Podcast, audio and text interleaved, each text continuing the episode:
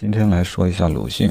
鲁迅无疑是现代中国文人中地位最高的一位，他涉猎的范围也非常的广，包括小说、杂文、散文、译文、日记以及一些学术性的研究。其中关于译文以以及他翻译的外国文学这部分，其实是鲁迅的文学的起点。虽然没有流传，但是他的。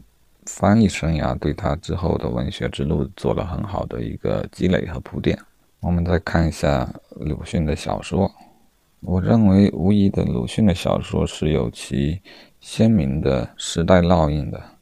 他的主题是对于封建社会之下的中国的大众进行了批判，这也是他作为一代觉醒的人对基于看起来仍未觉醒的人的一种。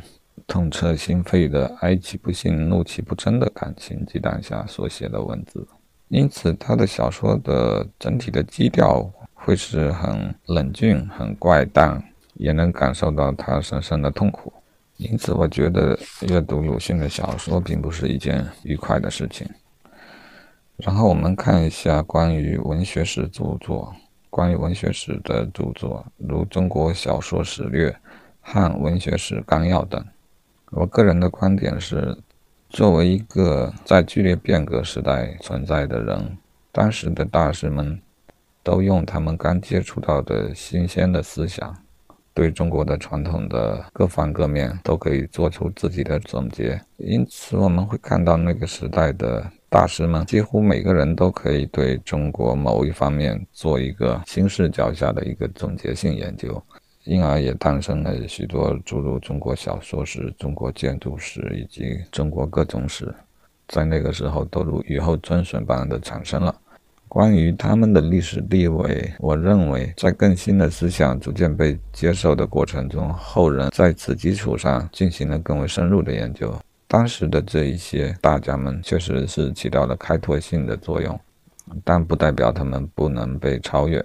事实上，我认为后续的研究活动将会站在他们的肩膀之上继续的发展。然后就是关于鲁迅的杂文，鲁迅的杂文是很战斗的，这我们都知道。在他后期思想最成熟的岁月里，倾注了他大部分的生命和心血在杂文的创作上。他用杂文进行社会批评和文明批评。姑且不论他的杂文所想表达的思想。是从何而来？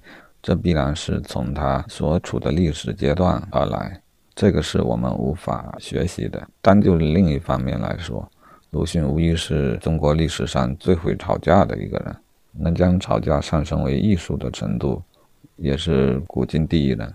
其功力、其技法值得我们学习。